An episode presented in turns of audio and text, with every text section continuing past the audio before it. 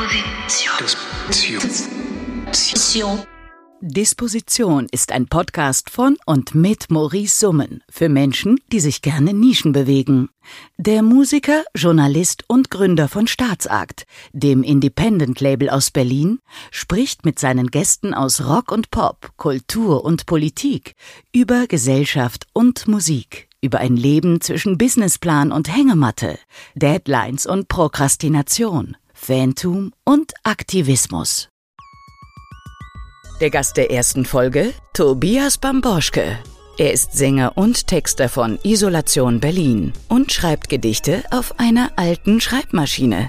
Ein Gespräch über das neue ISO B-Album Geheimnis und seinen aktuellen Gedichtband Schmetterling im Winter. Über die Baustellen und Bushaltestellen des Lebens. Wie lebt es sich im Jahr 2021 als Poet in einer Rock'n'Roll-Band? Lieber Tobi. Hallo, lieber Chef. Ich, ich freue mich so, dass du hier bist. Die allererste Folge, Disposition, der Staatsakt Podcast. Letztes Jahr eigentlich schon versucht, das irgendwie an den Start zu kriegen, dann aus mehr oder weniger bekannten Gründen dran gescheitert. Jetzt im zweiten Anlauf. Du bist der allererste Gast. Herzlich willkommen. Wow. Vielen Dank, große Ehre. Ja. Warum machen wir das hier? Ich erkläre, dir noch mal, dich, ja. ich erkläre dir noch mal kurz, was das mit dem Podcast aus sich hat. Ich habe mir immer gedacht, vielleicht gar nicht so schlecht für ein Independent Musiklabel einen eigenen Podcast zu haben, weil dann kann man so ein bisschen Geschichten erzählen, wie man die vielleicht gerne erzählen möchte und ist nicht unbedingt immer angewiesen auf die Gesprächsbereitschaft ähm, bei Medienpartnern und so. Ne? Das stimmt, ja. Ich höre ja persönlich gar keine Podcasts eigentlich, also fast. Nee? Nee, also ich bin quasi ziemlich unvoreingenommen. Bin gespannt, wie das jetzt so sich anfühlt, selber einen Podcast, einem Podcast beizuwohnen. Ja, ich hoffe, wir machen alles richtig. Ich bin auch schon total aufgeregt. ich auch ein bisschen. hoffentlich, wir sind, hoffentlich sind wir authentisch, aber irgendwie auch edgy und anders oder so, oder? Hoffentlich, ja. ja. Jedenfalls ähm, freue ich mich natürlich umso mehr auch als Labelchef des Labels Staatsakt, dass wir heute auch zusammensitzen, weil das offizielle dritte Isolation Berlin Studioalbum herausgekommen ist am letzten Freitag und dein zweiter Gedichteband. Genau mit dem Titel, sag es doch selber mal schon. Schmetterling im Winter. Schmetterling im Winter, vielleicht fangen wir damit an. Gerne, ja. Ähm, oder sagen wir mal, was, was mich immer beschäftigt, wenn ich mich mit deinen Texten beschäftige, wie entscheidest du oder wann entscheidest du, ob das ähm, ein Songtext wird oder ein Gedicht? Das entsteht eigentlich, die Entscheidung ist eigentlich ziemlich schnell da, ist einfach ein Gefühl. Also wenn ein Text gesungen werden möchte, dann wird es ein Lied und wenn nicht, dann wird es ein Gedicht. oh, das war sogar gereimt jetzt. Ne? ja. Nicht, dann wird es ein Gedicht. Okay. Ja, ich schreibe einfach alles auf, was mir einfällt, was ich irgendwie gut finde oder interessant oder jeden Gedanken und dann ähm, irgendwann ähm, kristallisiert sich das raus. Aber meistens ähm, Songs singe ich schon von Anfang an. Ich habe da meistens schon eine, mehr oder weniger eine Melodie im Kopf, wenn der erste Satz da ist und dann weiß ich schon, es wird ein Song. Und ja. Das ist eigentlich ziemlich schnell. Lieder müssen auch irgendwie als Lieder funktionieren. Also Songs sind Songs und Gedichte sind Gedichte. In Liedern funktioniert auch mehr Pathos und ähm, auch, weiß ich nicht, Schmalz und so Dinge können in, in, Songs wunderschön sein, aber in Gedichten wirkt es dann schnell altbacken oder so. Also Gedichte mhm. müssen direkter sein, finde ich. Mhm. Und irgendwie eine andere Ästhetik haben, eine andere Sprache. Okay, aber das weißt du eigentlich schon relativ schnell. Also nachdem, also wenn, du irgendwo anfängst, ich, ich sage jetzt mal bei irgendeiner Hook sozusagen oder ne, einem, einem starken Meistens weiß ich das ziemlich schnell, ja. ja okay. Aber ich habe auch eigentlich, ich habe kiloweise irgendwie Notizblöcke, ja. wo ganz viel Zeug draufsteht und dann gucke ich mal wieder rein und merke, oh, das, das singt sich gut. Und dann wird, wird vielleicht daraus ein Lied. Und dann hast du ja im Prinzip gesehen zwei steinige Wege vor dir oder als, als Wahl oder als, Wahl, also als Möglichkeit. Zum einen musst du dann mit dem Text zu deiner Band. Ja, das, das ist Schöne am, am Gedichtband ist, dass ich einfach weiß, wann es fertig Darauf ist. Darauf ne? hinaus. Ja, beim Gedichtband ist es so, wow, mir gefällt was und dann tippe ich es auf meiner Schreibmaschine. Also immer, wenn ich was fertigstelle, tippe ich es auf meiner Schreibmaschine und dann habe ich das Gedicht gedruckt auf einem Blatt heft es ab, fertig ist es. Warum Schreibmaschine? Was fasziniert dich an diesem doch sehr alten es, Irgendwie Gerät? gibt es den Worten eine andere Wertigkeit. Im Computer kann man alles sofort wieder löschen. Und wenn man jeder Buchstabe, den du tippst, der hat eine Auswirkung. Der wird sofort gedruckt auf ein Blatt Papier. Und wenn man das irgendwie weiß oder wenn das Unterbewusstsein das spürt, schreibt man anders. Und man wählt die Worte anders. Also es ist, hat so ein, ähm, hat eine andere Gravitation sozusagen. Ja, ein okay. anderes, ganz anderes Gefühl. Und Hat, ja. es fühlt sich irgendwie wertvoller an, jedes Wort, das man tippt, weil es direkt gedruckt wird aufs Blatt. In dem Gedichteband, der jetzt ja beim Kiwi Verlag herausgekommen ist, äh, sind auch original, es ist sozusagen äh, die Typografie deiner Originalschreibmaschine, ne? Das sind Genau. Das Scans ist sozusagen. die, ich schreibe auf der ähm, Reiseschreibmaschine, auf der auch meine Großmutter geschrieben hat. Das ist Das ist die Reiseschreibmaschine deiner Großmutter. genau. Okay, deine, möchtest du kurz ein paar Worte zu deiner Großmutter verlieren? Hatte die literarische Ambition? Also, das sind die, die Eltern meines Vaters, die haben äh, sich sehr interessiert für Gedichte, für Literatur und ähm, ja, die ganzen Schränke meiner Großeltern sind beide leider schon gestorben und ähm, haben mir quasi ja hunderte Gedichtbände vererbt, oh wow. die jetzt äh, bei uns im Studio ein Buch im Regal stehen. das Studienbuch. Also ein Großteil davon. Natürlich auch, könnte sich kein Romanautor bescheuerter ausdenken, dass die jetzt ausgerechnet in Buch stehen. Alle Bücher stehen jetzt im Buch im Studio. genau, aber das stimmt. mit dem Studio, da sollten wir vielleicht auch mal, während du nämlich dann ähm, um Worte ringst oder gerungen hast in den letzten drei Jahren, Mhm. ne, ähm, waren deine Bandkollegen damit beschäftigt, in Berlin Buch ein eigenes Studio zu errichten. Nein, nein, nein, wir haben das gemeinsam Ich errichtet. habe das gemeint, du hast dich nicht gedrückt. Du Um hast Gottes Willen, du hast nein, gesagt, nein, nein, nein. Tobi ich hab, kann das nicht, der sitzt in ich der Schreibmaschine. jeden Tag, ich war jeden Tag da. Ich war, ich war der Erste vor Ort und der Letzte. Naja, ich übertreibe, aber ich bin, war der Einzige, der nicht in Urlaub gefahren ist. Alle anderen sind in diesem Sommer, in dem wir dieses Studio gebaut haben, irgendwann hört, in hört. Urlaub gefahren und ich war immer da. Aber ich finde es erstaunlich, dass ihr da diesen, diesen Drang verspürt habt, weil ich meine, das ist ja schlussendlich auch eine, ja, man bindet sich richtig was ans Bein. Also ich meine, das, das habt ihr, ihr habt ja sozusagen die komplette Kernsanierung, äh, Innenausbau, all diese Dinge selber in die Hand genommen. Ja, wir wollten ja eigentlich anfangen zu schreiben 2019. Wir Mhm. wollten uns das ganze Jahr quasi mehr oder weniger Zeit nehmen und jeden Tag schreiben. Dann hat aber leider ein, ein wir hatten ein Studio, auch ein Buch schon im gleichen Gebäude. Leider hat in diesem Jahr, wo wir gerade anfangen wollten, der Freund, dem das Studio gehört hat, dieses aus privaten Gründen das Studio aufgelöst und wir Mhm. standen auf der Straße. Haben wir gedacht, was machen wir jetzt? Wir hatten keine Lust, irgendwo in irgendwelchen unpersönlichen Noisy Rooms oder so zu proben. Nichts gegen die Noisy Rooms, aber Wir wollten einfach nicht. Äh, ihr wolltet was wir eigenes. wollten ihr was wolltet, ihr wolltet eure haben, eigenen, wo wir jeden Tag haben. und Nacht rein können, Mhm. ohne dass wir irgendwas mieten müssen oder Mhm. oder was einfach, ja, wo wir uns zu Hause fühlen. Und ähm, haben wir halt ewig gesucht in ganz Berlin und in diesem Gebäude in Buch gab es halt so eine alte Wäscherei, alte Krankenhauswäscherei, so ein großes Gebäude, unten ist eine Autowerkstatt drin. Und alle Räumlichkeiten waren eigentlich zu klein. Also wir wollten einen großen Raum haben, am besten noch einen kleinen Raum, wo halt das, ähm, ja, weiß ich nicht, das Aufnahme Equipment, Equipment genau, drin genau. steht und getrennt ist, dass man auf der einen Seite halt aufnehmen kann und auf der anderen steht, spielt die, äh, die Band. Und ähm, ja, in diesem Haus gab es aber nur kleine Räume. Deshalb äh, haben wir halt überall anders gesucht in- in Berlin, haben erstmal monatelang gesucht, nichts gefunden, nichts Bezahlbares gefunden. Und dann haben wir halt in, in diesem Haus, haben wir gedacht, hm, vielleicht gibt es ja in dem Haus Räume, die man umbauen kann. Lass doch einfach mal nachfragen. Und dann ähm, haben wir tatsächlich unterm Dach halt Räume gefunden, drei kleine Zimmer und haben halt gefragt, ob man das mieten kann und ob man ähm, eine Wand rausnehmen kann. Mhm. Und da wurde uns zugesagt, dass wir das dürfen, wenn der Statiker sagt, das Ja, ist keine, tragende, keine Wand. tragende Wand. Tragende Wand ist auch ein schöner, Schönes schön- Wort, Schönes ja. Wort, ja. Die Wand spielt keine tragende Rolle. Keine tragende Wand. ja, und dann wollten wir eigentlich, ja, lange Rede, kurzer Sinn, nee, warte, es geht noch viel länger weiter. Na, auf jeden Fall mussten wir dann, Ja, trink mal einen Tee, Ich ich erzähl mal- ein bisschen.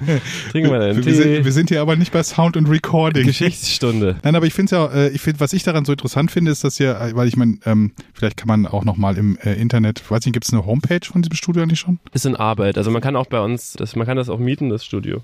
Man sieht auf jeden Fall, glaube ich, auch mal irgendwo auf eu- auf euren sozialen Medien, auf den Kanälen irgendwo auch, glaube ich, mal Fotos von den Auf jeden Aufnahmen. Fall. so. Ja, man genau. kann, also wir vermieten das auch an Bands. genau. Aber auf jeden Fall, okay, wir mussten dann, also den ganzen Sommer, wo wir eigentlich schreiben wollten, in dem Sommer, in dem wir schreiben wollten, haben wir Bauarbeiten betrieben. Und zwar jeden Tag von 10 bis 5 oder so. So Ja. Montag bis Freitags.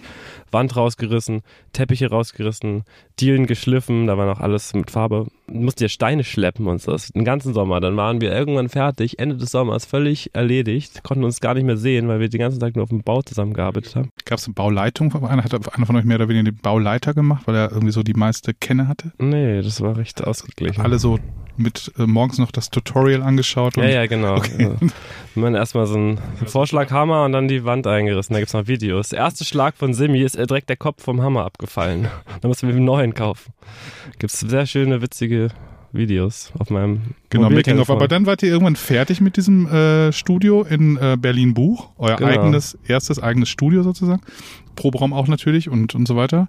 Und dann kam auch schon die Pandemie? Ja, dann fingen wir erstmal an zu schreiben. Das wollte irgendwie alles nicht so richtig laufen, weil ich habe ganz, ich habe halt neue Ideen mitgebracht und irgendwie konnte keiner was damit anfangen, so wirklich aus der Band. Und ich wollte schreiben und alle waren so, hast du noch was anderes? und ich war so, nein, das ist total, lass uns daran arbeiten. Das war ganz schwierig. Dann haben wir Dinge ausprobiert und ewig da irgendwie. Ja, ich kann mich daran erinnern, dass ihr zwischendrin mal so eine Art Jam-Band wart, wo ihr euch jeden Tag getroffen habt. Ja, ich habe quasi Ideen vorgespielt und dann hat der Rest der Band acht Stunden lang gejammt und die furchtbarsten Klangstrukturen entwickelt, genau. die das menschliche Ohr ertragen kann. Es wurde sehr, es wurde sehr prog, proggig und so, ne? Genau, irgendwie auf eine Art oder auch teilweise aber auch sehr, sehr, sehr, sehr lärmend und, und meanderte in alle Himmelsrichtungen. Genau.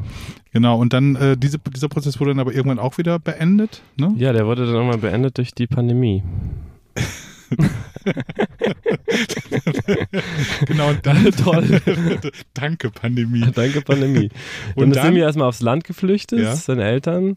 Ja. Und wir haben alle erstmal äh, die, die, Instrumente fallen lassen und sind, haben uns halt in Isolation begeben, weil wir wussten ja nicht, was kommt da, wie genau. gefährlich ist das, wie tödlich und man wusste ja erstmal gar nicht, was, was das ist. Genau, Isolation Berlin. Das, das fand ich auch erstaunlich. Ich meine, es gab ja sogar, glaube ich, eine Kolumne hier beim Tagesspiegel, die Isolation Berlin hieß. Ne? Mm, genau, die beschäftigte ja. sich eben mit der Pandemie.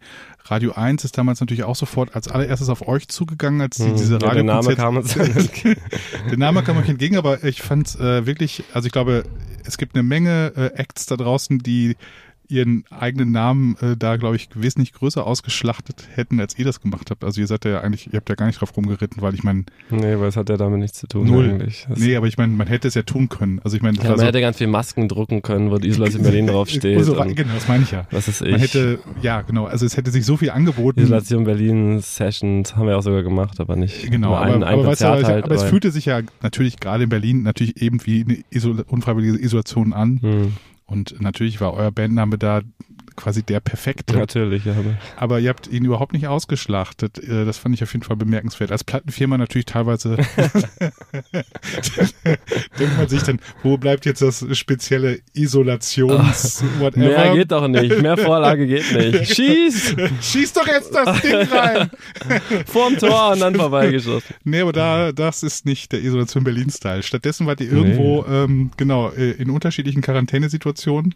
Mhm. Und, äh, aber dann habt habt ihr irgendwann doch wieder zusammengefunden und habt gesagt, okay, wir müssen jetzt eigentlich dann doch dieses Album machen, dieses Album fertig machen. Oder ihr, also es gab ja so an, also so erste Demos gab es ja schon aus diesen ersten Sessions, kann ich mich dran erinnern, so vier, fünf Stücke oder so, ne? Ja, ja, wir haben also was soll ich sagen, wir haben viel ähm, gearbeitet an der Musik, was auch im Nachhinein gut war, aber es war halt hart, weil man sich halt auch verirrt hat. Aber ich glaube, man muss auch erstmal ähm, in Richtung gehen, die dann, um, um zu wissen, ob sie, ob sie richtig sind oder nicht oder falsch sind. Also man muss oft sich ganz stark verirren, einfach damit man da mal war und weiß, da geht's nicht weiter. Du weißt, was ich meine. Und deshalb war das auch wichtig und gut für uns, dass wir dann ganz viel ausprobiert haben und jetzt wirklich wissen, die Richtung war es nicht. Sonst hätte ja. man vielleicht teilweise ge Gefühl gehabt, hm, hätten wir doch. Und wir haben wirklich alles ausprobiert, kann man schon ja, fast sagen. Ich kann mich noch daran erinnern, irgendwie als bei der, als beim, beim letzten Album, bei dem Vergifte dich Album, hat, glaube ich, irgendwie äh, David irgendwann mal in einem Interview gesagt, ach, wer braucht schon einen Produzenten? Irgendwie so, das braucht nur irgendwie, weiß ich nicht, was er gesagt hat. Ich glaube, sowas wie, das braucht nur Bands, die nicht mehr wissen, was sie tun sollen. Oder irgendwie sowas, mhm. so ein bisschen abfällig.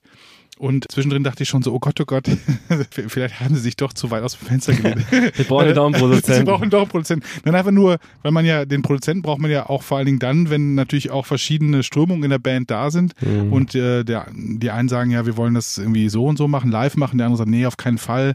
Ich bringe meine Songs an und die werden einfach arrangiert und das nehmen wir dann auf. Und wiederum ja. andere wollen in, in irgendwelche Klangkosmen vordringen, wo sie noch nie waren. Währenddessen ein anderer Teil der Band sagt, ich interessiere mich überhaupt nicht für eure Soundexperimente, ich will eigentlich nur Songs schreiben, also, mhm. oder andere wollen so sowieso die ganze Zeit in Sound weiterdenken, so ich will eine Rock'n'Roll-Band neu erfinden in Sound, was ja auch eh schon eine, ein ziemlich merkwürdiger Anspruch an sich selbst immer ist, aber den hat ja trotzdem irgendwie jeder Produzent, mhm. dass man irgendwie dann noch so irgendwas dem noch hinzufügt oder weglässt, was es dann doch wieder besonders macht, was ich finde, was bei dem Geheimnisalbum auch sehr gut gelungen ist tatsächlich. Ja. Und ich bin auch total. Ich finde das, das rundeste bisher. Voll, eine super Platte geworden, auch eine ganz tolle, auch ein ganz toller eigener Sound, den ihr auch jetzt nochmal irgendwie, den ihr eh immer schon hattet, aber den ihr jetzt, finde ich, auch nochmal echt verfeinert habt und auf ein neues so Tableau gebracht habt und also wir sagen, die Zeit hat sich total gelohnt und so lang sind ja schlussendlich auch drei Jahre eigentlich gar nicht zwischen. Vor allem, es gab ja so viele Episoden, wo man einfach gar nichts gemacht hat, weil wegen Corona und ja. wegen Bauarbeiten. Also ja. das waren ja, es gibt nichts, was weniger inspirierend ist als Bauarbeiten. Also zumindest für uns war das. Kommt nach Hause, hast einfach dein Kopf ist leer, dein Körper ist schwer und ja. du Dann kannst du mal nicht mehr. Bier mit einem geschlagenen Ei rein. So. genau.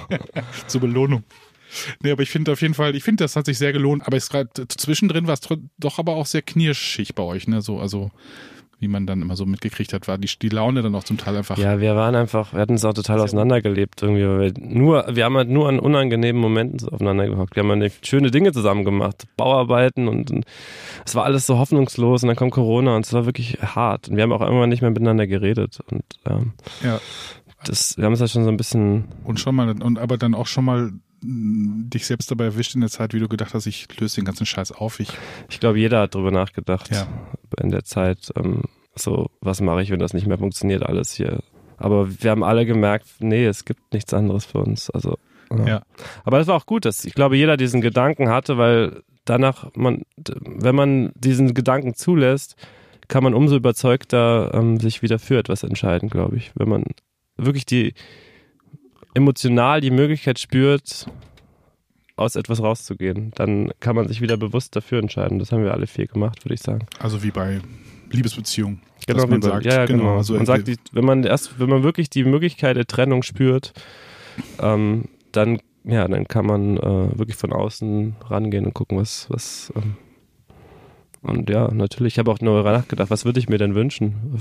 Also was würde ich denn sonst machen? Und dann würde ich, ja, habe ich mir gedacht, ja, ich würde mir wünschen, drei Menschen zu finden, die sind wie diese drei Menschen, die mich nur ein bisschen besser verstehen.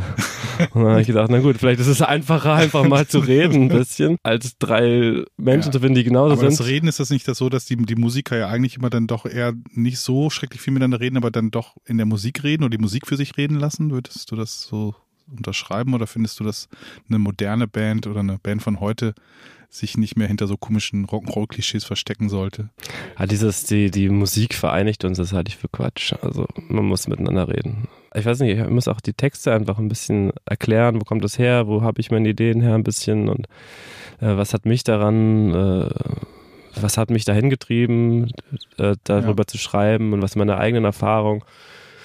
Das war ganz wichtig, dass ähm, dass wir darüber geredet haben auch viel. Dann wurde es, dann ging es plötzlich relativ schnell, hatte ich das Gefühl, als ich wirklich ja. er erklärt habe, was ich mit diesen ganzen, diesem ganzen, ich hatte ja nicht ein Album geschrieben, ich hatte Texte für ein Album geschrieben und was, wo ich damit hin will und was das für ein Bogen spannt für mich und und dann wurde es auch alles plötzlich einfach, hatte ich das Gefühl, weil dann ja und du siehst das ja schon nochmal als, als, als krasses Bandding auch, ne? Also ich meine, ich kann mich daran erinnern, da haben wir mal über den Titel gesprochen letzten Winter oder so und dann ähm, ging es ja ums Geheimnis oder so und dann war ja auch mal kurz im Gespräch, ob es ähm, irgendwie ich erzähl dir dein Geheimnis, so wie es im, im Song gesungen wird. War mal kurz im Gespräch mhm. oder so. Oder, oder erzähl mir dein Geheimnis. Oder erzähl mir dein Geheimnis. Also, aber wie du dann auf jeden Fall auch immer gesagt hast, nee, das muss auch schon irgendwie für die ganze Band sprechen oder also das ist, weißt du, also kann ich mich daran erinnern, dass dir das wichtig war. Das ist auf jeden Fall nicht, ja. ich erzähle dir mein Geheimnis heißt, sondern das ist halt auch. Ja, das hätte auch funktioniert, aber ähm, die war auf jeden Fall wichtig, mich damals, also im Gespräch damals haben das gesagt, nee, es muss schon auch für die Band funktionieren oder aus der Perspektive der Band oder so. Ja, das, es ist halt, also es ist halt eine Band. Es ist nicht Tobias von Borschke und Musiker. Und das ist ganz, ganz wichtig. Das ist einfach so und ähm, nur so funktioniert's, ja. Das, genau. Äh, aber ich glaube, dass man das auch spürt. Ja. Sonst, ich, ich glaube nicht, dass sich, dass so eine Bandentwicklung stattfinden könnte und so ein, ein musikalisches Konzept und eine Identität, musikalische Identität kann man das ja sogar nennen, ähm, wenn ein oder zwei Personen Dinge schreiben und dann mietet man sich Musiker, die einem das mit einem ausarbeiten. Ich glaube nicht, dass da annähernd was Gleiches entstehen kann. Nee, wahrscheinlich nicht. Das wäre ja auch irgendwie ähm, schade, wenn, wenn, wenn eine Band nicht Qualitäten hätte, die man sich nicht erkaufen kann oder die man ja. irgendwie nicht irgendwie, ähm, die man nicht hinorganisiert kriegt, was? Ja, das war für uns wichtig, dass wir wieder zusammenwachsen, auch als Freunde. Ja, ja. ja ich meine, das ist ähm, irgendwo, ich weiß gar nicht genau, es gibt aktuell, glaube ich, diesen Dinosaur Junior Film und dann vergleicht das jemand dann doch Also ich glaube dann, weil das war ja auch so eine Band, die sehr viele Krisen durchlebt hat und in dem Film sagt dann irgendwann mal jemand, dass eine Band eben dann doch nicht ist wie Freundschaft, sondern eher wie Familie sozusagen. Mhm. Und dass man die, weil Familie sagt man immer so schön, die kann man sich nicht aussuchen. Ja. Und eine Band kann man sich, gewisserweise hat man sich die zwar ausgesucht, aber in der Zeit, in der das zusammengekommen ist, hat man sich irgendwie dann auch nicht wirklich ausgesucht, sondern es ist irgendwie so passiert, auf mhm. komischen Faden begegnen sich Menschen und was also so, und dann manifestiert sich das in so einem Bandnamen und in ersten Fotos und Aufnahmen und Bühnensituationen und plötzlich ist man diese Band. Ja, das stimmt schon, das ist schon wie eine Familie, ja. Ja, ne? Und ähm, genau, mit, mit, mit all seinen Macken und Kanten und auch irgendwie komischen, ähm, ewigen, ausgesprochenen oder nicht ausgesprochenen Disputen, oder? Also total. Ja. Bestimmte Sachen passen eigentlich gar nicht zusammen, aber mhm. erstaunlicherweise, das sagt man ja auch Bands immer so nach, tolle Klischees, aber dass natürlich dann so Reibungen entstehen, die äh, natürlich auch die Musik spannend machen. Also wenn wenn Kräfte gegeneinander oder versuchen in der Musik sich zu begegnen oder aufeinander zu reagieren oder aufeinander zugehen. Ja, wir haben alle auch die unterschiedlichsten Einflüsse, über die wir nicht reden. Das finde ich, muss man, darüber muss man nicht reden. Über so textliche Inhalte ist es schon wichtig, weil dann viele Dinge einfacher zu verstehen sind und dann die Musik, die Musik sich eher ergibt. Aber wenn man dann irgendwie gemeinsam ein Gefühl hat und ähm, ja, ein Verständnis von der Geschichte, dann muss man nicht über Bands reden oder wer hat jetzt welchen Einfluss. So jeder bringt seine eigene Band mit im Kopf vielleicht bei jedem Song und daraus entsteht dann ja. etwas Besonderes. Und das ja. ist, glaube ich, das Wichtige, was, was eine Band ausmacht. Ja, helfen, helfen denn sozusagen die, die, die Bandmitglieder dann auch dabei, sozusagen so vielleicht irgendwie Angst auch zu überwinden oder macht dich eine Band sozusagen mutiger? Also wenn du jetzt auf einer Bühnen, in einer Bühnensituation stehst, äh, fühlst du dich geschützter in einem geschützteren Raum oder Gruppe, als wenn du jetzt allein auf einer Bühne sitzt oder ist das mittlerweile für dich irgendwie egal? Hm, nee, ich fühle mich, beides hat andere Unsicherheiten, würde ich sagen, aber ich schwer, schwer zu vergleichen. Aber ich habe nicht, wen, ich fühle mich nicht unsicherer, wenn ich allein auf der Bühne bin. Aber okay, aber die, aber die Band ermöglicht dir durch die Musik dann, wie du eben schon gesagt hast, einfach andere Texte zu performen, die vielleicht als Gedicht oder so. Äh das kann man, glaube ich, nicht wirklich vergleichen. Nein, das kann ich vielleicht. Eine Band ist eine Band und ähm, man vergleicht es bei dir halt einfach nur, man versucht es immer deshalb zu vergleichen, weil du, was natürlich beides von dir ist. Also das ja. ist wahrscheinlich das. Der Gedichtband ist einfach nur Tobias Bomborschke und da sind meine Zeichnungen drin, da sind meine Texte drin, auch das Hörbuch. Ich lese es so, wie ich es lese und das ist nur hundertprozentig meine Arbeit. Und eine Band ist einfach eine Band und da geht man gemeinsam auf die Bühne, und man geht gemeinsam ins Studio und da entwickelt sich gemeinsam etwas und ja, viele Texte entstehen dann auch erst aus einer Musik, die entsteht, aus Musik. Ähm, Fetzen oder Ideen. Wir haben ja lange darüber gesprochen, ob wir dies, äh, das Buch und äh, die Platte relativ nah beieinander veröffentlichen oder ob man es auseinanderzieht. Das haben wir uns ja alle dafür entschieden, mit dem Verlag und auch mit, mit, mit, mit der Band und dem Management und keine Ahnung, allen Beteiligten, das dann zusammen zu machen. Glaubst du, dass es für alle so immer okay ist oder glaubst du, dass es am Ende einfach so ein demokratischer Prozess ist oder ist es egal? Oder? Ich finde es gut, weil das gehört auch zusammen und es ist, alle Texte sind in, in dem gleichen Zeit, in der gleichen, im gleichen Zeitraum entstanden und dadurch ergänzen die sich und Buch erzählt nochmal Feinheiten, die das Album vielleicht nicht einfängt. Und das Album geht irgendwie in, in Größen, eine Dramatik, die das Buch vielleicht nicht einfängt. Und ich glaube, dass sie sich perfekt ergänzen und das sehr gut gemeinsam irgendwie mhm. äh, ja, also abwechselnd hören und lesen kann. Und ja. ja, bei dem, also bei Interviews zu, zu Band geht es ja auch meistens viel um die Texte. Äh, ja, weil man einfach, ich glaube, es ist einfach schwer, über Musik zu reden. Absolut, ja. Und das ist so der Grund. Und dann kann man da über beides reden. Und ich glaube, dass es genau richtig so war. Das so gemacht zu haben. Ich, ja. ich hab, also ich habe auch den Eindruck, dass es nicht weiter stört, aber ich finde es so interessant, dass ja dann im Prinzip eben, dass du halt so in so zwei Prozessen drin bist und das so in zwei verschiedene Richtungen sich entwickelt oder, ne, also und dass ähm, so eine Band natürlich auch eine Band ist und das natürlich du bist ein, quasi du bist sozusagen der der der der Poet, der für sich steht und die Band steht mhm. ja quasi eigentlich auch nochmal für sich. Jetzt ist, ich habe mich gerade gefragt, wie lange ist dieser Prozess eigentlich schon? Das ist halt, ich finde mittlerweile, dass diese diese Vorläufe, also diese, diese, diese ganzen ähm, Medienkampagnen ja so unfassbar lang geworden sind. Ne? Also so, ich komme ja noch aus einer Zeit, in der man quasi so morgen eine Platte veröffentlichen konnte. Dann irgendwann gab es halt mal so diese drei Monate, hat man dann gesagt, so, ach ja, drei Monate, erste Single, in drei Monaten kommt dann das Album. Vielleicht macht man noch eine zweite Single dazwischen, aber ach egal, eigentlich reicht auch eine Single dann zum Album, das war's dann. Wann sind wir angefangen mit der Geheimniskampagne? Da wusste, also ich glaube, es war mit der Nina Hagen Single und das war zu mhm. Nina Hagens Geburtstag, ne? Im, ja. Im März, oder? Im März, ja. Genau. Und jetzt haben wir Oktober. das ist schon krass, finde ich, oder? Ja, also das ich mein, Video gedreht haben wir ja letztes Jahr im Oktober. das, das Video zu, also das Video September zu Nina so, Hagen. Okay. Haben wir ja schon gedreht letztes Jahr im Also vor einem Jahr. vor einem Jahr. Ja. Wie ist das so für dich? Also als, äh, als Künstler, dass das mittlerweile oder also jetzt natürlich auch bei den Gedichtebänden ist es ja nicht so, es gibt ja keine Gedichtsingles oder so, Mhm. also quasi keine Vorab-Releases. Ja, beim, beim Buch war es relativ, war es näher. Ich hatte im März, glaube ich, Abgabe und ja, jetzt kommt es raus schon. Ja. Also es war viel, viel schneller. Also ich Ja. kann beim Buch kann ich auch schreiben, abgeben. Wenn ich äh, für die Band was schreibe, dann beginnt erst die Arbeit. Ja. Weil ich muss erstmal gucken, kommt es bei der Band überhaupt an? Kann die Band damit was anfangen auch? Versteht die Band das überhaupt? Und Ja. will die Band das überhaupt? Dann müssen vier Leute zusammen etwas schaffen. Und beim Buch ist es so, ich schreibe es, ich bin zufrieden oder nicht und ich gebe es ab. Und dann ist die Abgabe, genau. Das ist ein Prozess von zwei Monaten. Ja, und es gibt dann auch nicht noch diese weiteren Formatfragen. Da muss jetzt keine Videoinszenierung Nee, ist auch nicht wie, ja, ich weiß ja, wie ich es aufschreibe und so, genau, dann gibt es keine Musikvideos. Genau, es gibt keinen Ähm, es gibt nicht tausend verschiedene, es gibt keine Mixe, es gibt keine Kein Instrumentierung, Mastering, kein, kein- Mastering, Genau, kein Vinylschnitt. kein, äh, wel, welches Instrument ist nicht laut genug, sollte vielleicht noch ein Schellenkranz drauf und so eine Fragen gibt's nicht. Das ist ganz Genau. viel, das da wegfällt. Ja.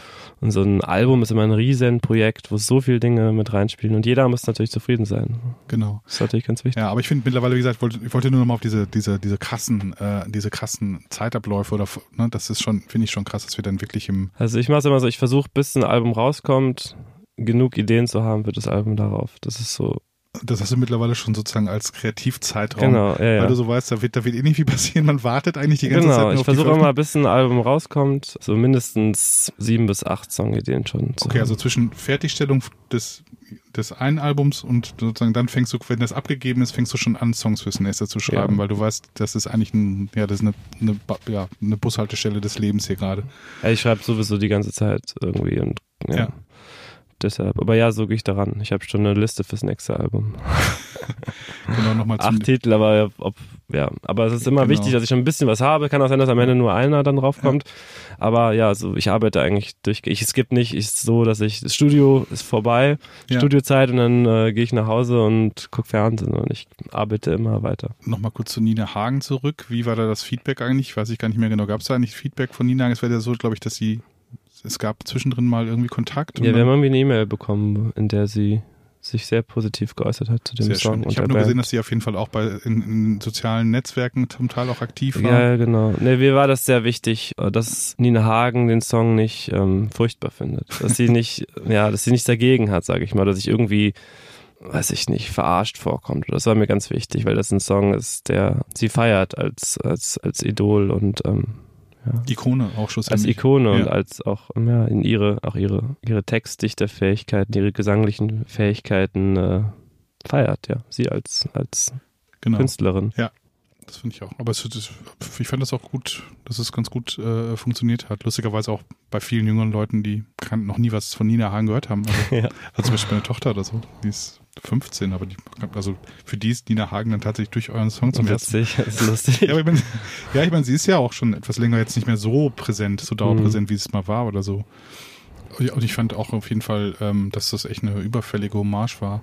Und sonst genau zu den Inhalten nochmal. Also das ist ja auf jeden Fall wirklich so, dass du ja großer Nina Hagen-Fan bist. Das ist ja nicht nur irgendein Sujet, was du dir überlegt hast. Ja, ja, sondern- ich habe auch alle ihre Bücher gelesen und ich habe mich da sehr, also ich habe viel gelesen und gehört, bis ich dann diesen Song geschrieben habe. Das war schon lange ein Wunsch von mir. Genau, aber zu diesem, zu den Inhalten insgesamt, äh, du sagst ja immer, du schreibst immer die ganze Zeit und ähm, hast immer irgendwie, ja, keine Ahnung, Beobachtungen zu verarbeiten, die dann sofort irgendwie sich in, in Text äh, transformieren. Bei diesem Album bist du denn, also am Anfang warst du ja so abonniert auf der, so auf den depressiven Poeten, so, der Mhm. sich sozusagen, der sich so auskotzt. Es gibt ja auch so viele Auskotzstücke. Ja, Und dann war es natürlich so, dass plötzlich halt die, auch die Öffentlichkeit und die Medien so wahnsinnig nah dr- dran an dir waren und auch an, an, an deiner Krankheit so. mhm. Da hast du dich dann ja so ein bisschen von, ähm, von, von losgestrampelt und wie bist du dann rangegangen? Diesmal hast du gesagt, ja, ich meine, sagen ja viele auch, finde ich auch, dass die Platte ja wirklich extrem persönlich wirkt. Also es wirkt wirklich wie du, aber da auf der anderen Seite sind die Texte aber halt auch so allgemeinverständlich oder, oder, oder es könnte sich umsonst wen handeln. Also Mhm. aber wenn man dich kennt, dann, keine Ahnung, Fußballspielen zum Beispiel, hast du Fußballspielen, da sind dann ja, autobiografische Fetzen drin verarbeitet, aber natürlich schreibst du den Song auch für alle anderen in Schulklassen unterdrückten ja, natürlich. und so weiter. Vielleicht noch mal ein bisschen zu dem, ähm, ja, zu dem textlichen Rahmen für dieses Album, was ja immerhin auch den großen Titel Geheimnis trägt. Ja, mir hat es auch großen Spaß gemacht, äh, Figuren zu entwickeln und Situationen. Und da habe ich viel natürlich genommen aus eigenen Erfahrungen, aus ähm, eigenen Sorgen und Ängsten. Und aber ja, umso intimer und schambehaftet auch so Konflikte sind, desto mehr braucht es, glaube ich, diese Symbolik und die Distanz einer Figur. Also ich sehe Songs wie, ähm, wie Träume. Träume sind ja total authentisch. Auch wenn du jetzt nicht, wenn du träumst, du bist ein schwarzer Rabe, der irgendwie, weißt du, was ich meine? Der in Ventilator fliegt, ist mal so ganz, ganz blödes. Dann. So ein schönes Bild. das ist ja hochgradig authentisch, weil es ganz viel aus deinem Unterbewusstsein ist, Klar. von deinen Ängsten, von deiner ähm, Selbstwahrnehmung erzählt, aber trotzdem bist du kein schwarzer Rabe, Ja. der in den Ventilator Ja, fliegt. deutest du dir deine Träume dann, also hast du ein Traumtagebuch?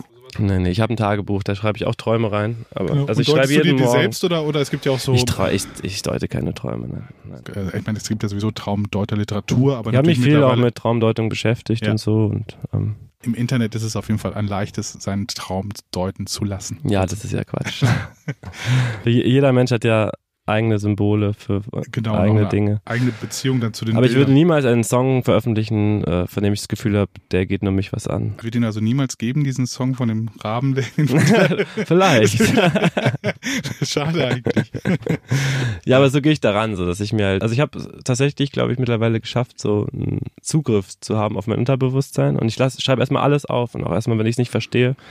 Wichtig ist mir, dass ich etwas fühle, dass ich einen, einen Song irgendwie fühle. Ich erzähle ja nicht im Detail meine Ängste oder sowas. Ja.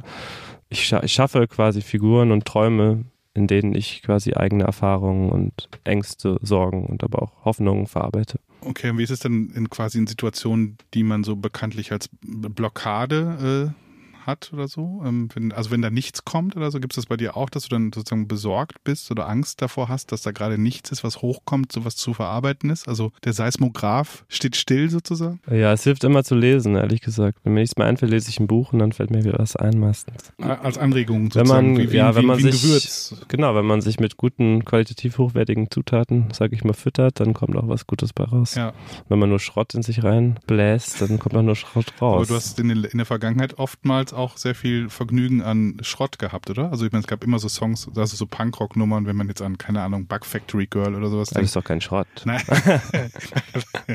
Na hör mal, unverschämt. Chef. Entschuldigung. Nein, aber es gab auf, also so die, die punkrockigen Momente, die klingen ja dann doch eher nach, keine Ahnung, äh, Suffkop in einer Spelunke als jetzt unbedingt nach Feinkost. Oder Ja, aber wie es geschrieben ist. Das nee, nee, ist ja, wie es geschrieben ist, nein, nein, schon, aber ich meine so, was den Input angeht, also ich meine so, dass man sich ja nicht nur feine Dinge als Input in der Stadt, also ja allein fein, Nein, nein, nein, ich meinte das jetzt, ich meinte das weißt du, also jetzt. man ist ja so viel, ähm, man ist ja auch so viel Giften ausgesetzt. Ich meine das so jetzt nicht im. Persönlichen, sondern oder im, im, im Alltag. Ich meinte das jetzt wirklich, äh, was Literatur angeht. Du meinst, ah, okay, das du meinst. Nein, nein, das- ich meine absolut nur meinst, dass es Literatur. nicht auf, äh, ist nicht gemeint waren, äh, waren Lebensmittel. Nein, nein, nein, um Drogen, Gottes Willen, nein, nein, nein. Äh, nein, es geht, nein, nein, es geht, nein, es geht vor allem um, um Literatur, um Worte, um wie gehe ich mit Worten um. Ja. Gibt es irgendeine, irgendeinen Dichter, Dichterin, ähm, wo du immer wieder Inspiration findest, so was für dich wie, schon fast wie so ein Zuhause ist? Else Lasker Schüler ist einer der Mhm. wichtigsten. Hermann Hesse war lange, aber Hermann Hesse bin ich so ein bisschen gerade, lese ich gerade nicht mehr so viel. Ähm, Rosa Ausländer ist gerade für mich, Mhm. irgendwie lese ich gerade sehr viel. Ähm, Habe ich gerade neu wieder für mich entdeckt. Paul Celan ist ganz, Okay. ganz wichtig. Von Hesse distanzieren sich dann ja irgendwie dann. Ich distanziere mich überhaupt nicht von Hesse, Ja, aber ich ich, kenn habe viele, einfach, also ich kenne einfach alles in- und auswendig. Das ist ja das Problem.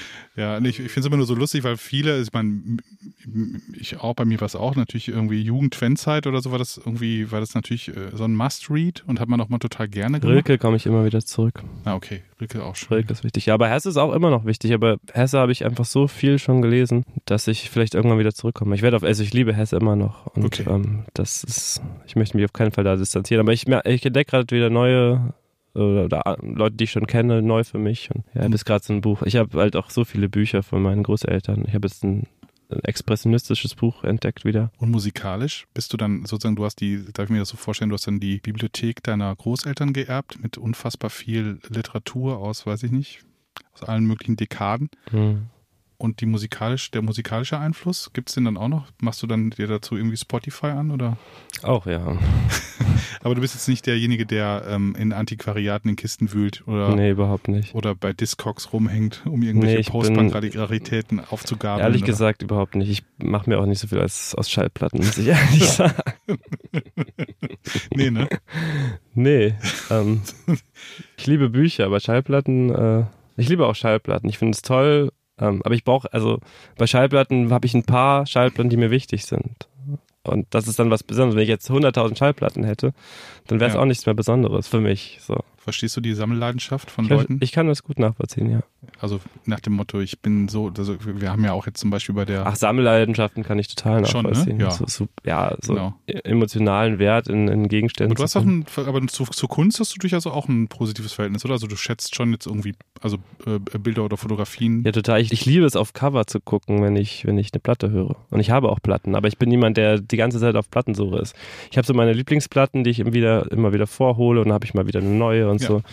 Ich habe meine Nina Hagen Platten, die mir wichtig sind. Ich habe meine Bob Dylan den, Platten. den fünften ISO-B, den ISO-Beatle, über Yannick Riemer können wir natürlich kurz mal so, sprechen. ja. Weil äh, der ist ja irgendwie auch von Anfang an dabei, gestaltet die ganzen schönen Cover, hat auch immer irgendwie Ideen, was die Merchandise-Geschichten angeht, aber halt auch natürlich Videos und so weiter.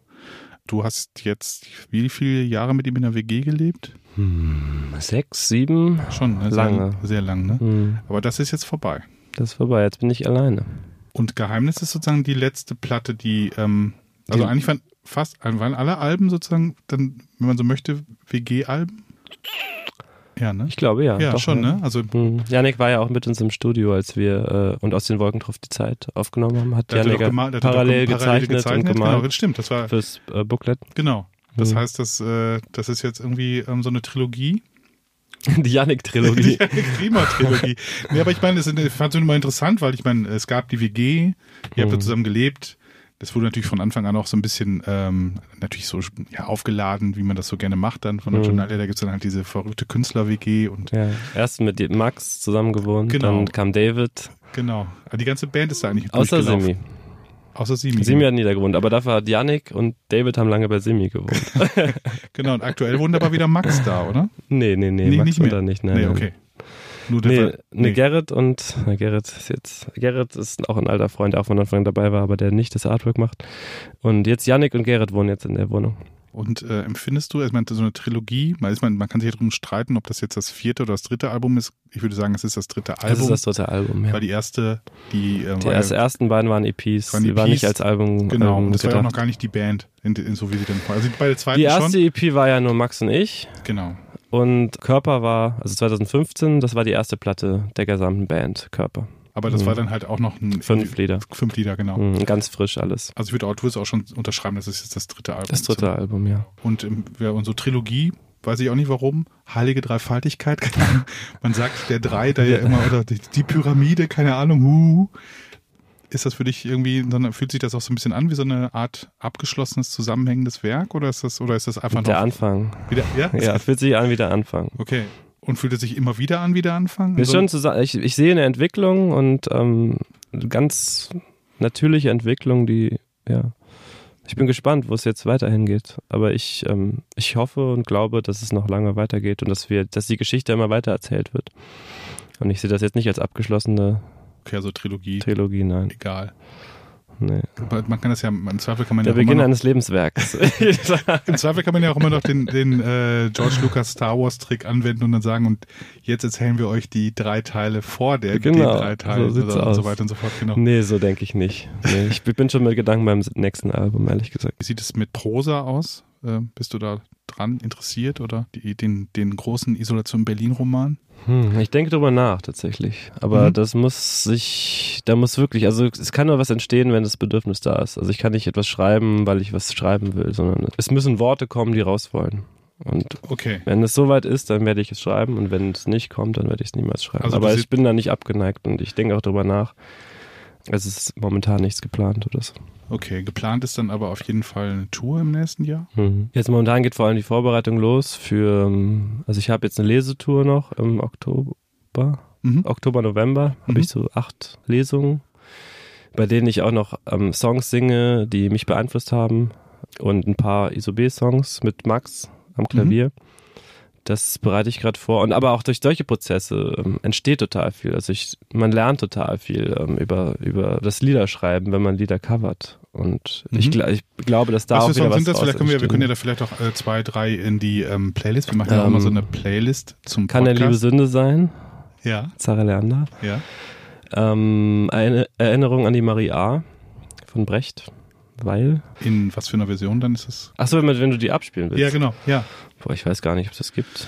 Schauen wir mal, irgendwie in der Offen wird es wahrscheinlich irgendwo in irgendeinem Ensemble wird eine Aufnahme geben. Ich habe ich hab das nur selber immer gesungen, ich weiß nicht. Mhm. Es gibt eine tolle Theateraufnahme auf YouTube. Ich habe jetzt die Schauspielerin vergessen, die das singt. Okay. Sehr, sehr schön. Aber wir recherchieren das auf jeden ja, Fall. Genau. Die habe ich mir mal angeschaut. Also Brecht Weil, Sarah Leander. Also Sarah Leander eigentlich selbst geschrieben? Ich weiß das immer gar nicht. Nee, nee hat sie nicht. Nee, das glaube ich nicht. Okay. Nee, habe mich gerade gefragt, weiß ich wahrscheinlich. Nee, man sagt ja immer Sarah Leander oder Elvis Presley oder so, aber das, hat, das ist ja Quatsch, haben die ja nicht geschrieben. Genau, deswegen um, meine ich, weil du, aber, weil du sagst, nee, nee. man lernt so viel über Songwriting, also das ist ja dann vielleicht doch auch bei Sarah ja, Leander die Interpretation, die man so liebt. Also oder die, der Ausdruck. Auch über das Übersingen, wie, wie singe ich bestimmte Sätze und so auf jeden Fall. Lernt man da sehr viel. Und ähm, dann äh, Und gar kein Hip-Hop? Kein Hip-Hop, nein. Am Klavier Hip-Hop ist schwierig. Obwohl gerade Danger Dan und so ist doch mit. Danger ist doch kein Hip-Hop. Nein, aber ich meine, der kommt ja auch aus dem Hip-Hop. Also im, im, der, im Grunde wird der, wird der ganze Hip-Hop, deutsche Hip-Hop-Betrieb gerade auch wieder ans Klavier geführt, wollte ich damit sagen. Vielleicht. Hm. Aber ja, wir machen, bei uns gibt es kein Hip-Hop. Aber auf der neuen ISOB gibt es auch gar kein Klavier, oder? Doch ganz bisschen. Aber nicht Klar, viel. auf perdu. Ja, stimmt. Aber nicht so, aber ich würde jetzt nicht sagen, als tragendes Instrument, oder? Ja. Nee bei private Probleme. Ah, stimmt. Hallo? Hallo? Das, das, das Rock'n'Roll-Klavier. Das tut es gehämmer. hör mal. Ja, sicher, stimmt. Tragende Rolle.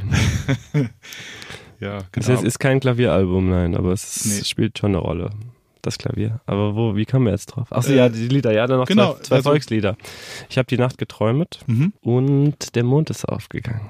Ah, sind das eigentlich wirklich Volkslieder? Weil ähm, es ist ja dann so, dass zum Beispiel in Deutschland doch die ganzen Lieder in der Mundorgel oder so ja auch alles komponierte Lieder sind, ne?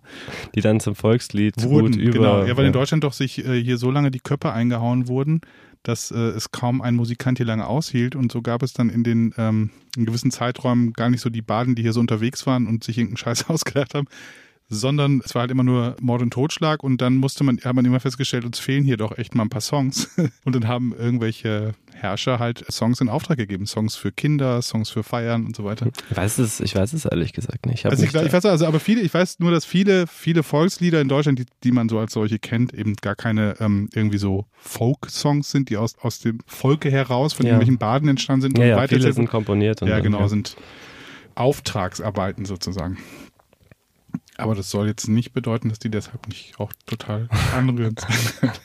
auch eine Auftragsarbeit kann volle Emotionen sein, oder? Na, na, sicherlich. Voll. Man denke an Eichendorf, es ist keine Auftragsarbeit, aber es gibt ja in einem kühlen Grunde Eichendorf, wunderschönes Volkslied. Stimmt, ja. Äh, ganz toll. Ach, sehr schön. Ich dachte jetzt, eigentlich sind wir doch soweit durch, oder? Würde ich sagen, ich würde sagen, wir haben alles gut anpromotet. Tolles Buch, tolle Platte, tolle Band, toller Tobi. Vielen Dank, toller Chef. Vielen Dank. Ähm, ich dachte, du könntest doch vielleicht zum Schluss noch ein, ein Gedicht vortragen, oder? Ein Gedicht? Ich habe zufälligerweise, warte mal, hier irgendwo dein. Kann ich machen. Dein Band. Oder bin ich aber jetzt gar nicht vorbereitet. Ich habe mir jetzt auch ganz ausgewählt. Ich dachte, vielleicht kannst du einmal so ein bisschen durchblättern und irgendwo wirst du schon stecken bleiben, wie das immer so ist, wenn man durchblättert. Hm, das ist aber jetzt wirklich schwierig. Einmal spontan sein. Ich wollte einmal mal spontan sein in meinem Leben. Testen wir mal, denn so wie, wie wenn, wenn Leute zu mir kommen und sagen, sag mal was Tiefgründiges. Das gibt's echt. Komm Leute. Ich sitze im Backstage und bin nervös und warte auf den Auftritt, dann kommen mich Leute rein und sagen, sag mal was Tiefgründiges. Als dann Gag oder, oder? Nein, ernst. Und dann, dann sage ich nichts. Glauben die, dass du so eine Art äh, tiefgründelndes, ja. so eine tiefgründelnde Jukebox bist, wo man ja, so. Ich glaube, manche Leute denken, dass ich den ganzen so Tag irgendwie versonnen mit der Zigarette wedel und irgendwelche klugen Sprüche ah, Ich glaube, dass es mir wieder Zeit wird, was tiefgründiges. ja. Fasslich diese Leute manchmal. Gut, aber ein Traum lese ich jetzt mal vor. Okay, also ich verabschiede mich schon mal an dieser Stelle. Tobi, vielen Dank. Tschüss, Chef, ich lese noch was. Ja, Mach's danke. gut. Bis bald. Hörst Ciao. dich später einfach an. Mach ich. Ein Traum. Die ganze Welt liegt vor mir. Sprachlos staune ich, starre ich auf riesengroße, winzig kleine Ozeane. Heulen könnte ich in deinen weichen Armen. Wenn ich die Augen schließe, wirst du nur mehr Geruch, der mich umhüllt in mich eindringt, mich ganz einnimmt, sich mit meinem Blut vermischt. Dein warmes Fleisch, ein Himmelreich, ein Teil von dir in mir, ein Teil von mir in dir.